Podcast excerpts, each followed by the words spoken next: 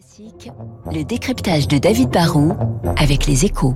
Bonjour David Barou. Bonjour Gaël. Les députés veulent simplifier les procédures permettant de se désabonner euh, d'un service Mhm. ou euh, de résilier un contrat. Bah, vous le savez, on est en pleine période d'inflation et, et l'Assemblée nationale débat en ce moment d'un d'un projet de loi sur le pouvoir d'achat. Alors, pour aider les Français qui ont des, des fins de mois difficiles, on peut agir en fait sur deux fronts. On peut les aider à gagner plus, et c'est tout le sujet des primes, des hausses de salaire, des, des paiements de jours de RTT. Mais on peut aussi les aider à dépenser moins. Ce sont des mesures comme euh, les ristournes sur le prix de l'essence, dont vous parliez tout à l'heure. Mais il y a aussi une idée défendue par plusieurs députés qui consisterait à nous aider à résilier des services plus facilement, car vous l'avez remarqué, c'est souvent beaucoup plus facile de s'abonner que de se désabonner. En effet David, que proposent les députés?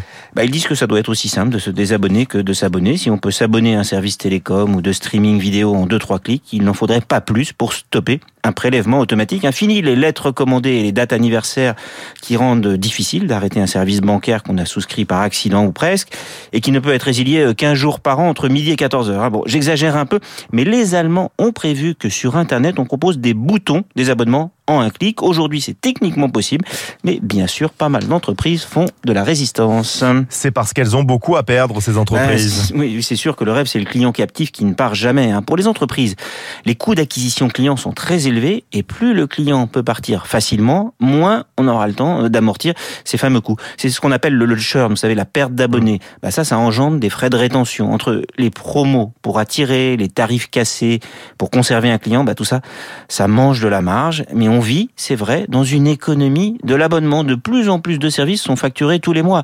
Avant, souvenez-vous, on achetait des CD. Aujourd'hui, on a tous Spotify ou Deezer. Alors, on peut comprendre que les entreprises qui ont besoin d'un peu de visibilité et qui souffrent si les clients sont trop volages. Mais il faut trouver une forme d'équilibre en sachant que la meilleure parade quand même pour que le client soit fidèle, bah, c'est de proposer un bon service au bon prix parce que la plupart des clients ne partent pas quand le service leur convient. Les mesures que défendent les députés ne seront sans doute pas très populaires auprès des entreprises, mais elles vont les obliger à s'améliorer.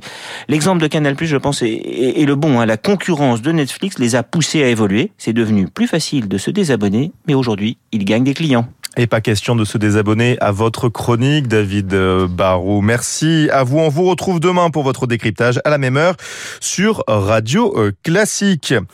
Nous sommes ensemble jusqu'à 9h et au menu de cette deuxième heure, juste après le journal de Charles Bonner à 8h10, l'édito politique de Guillaume Tabar.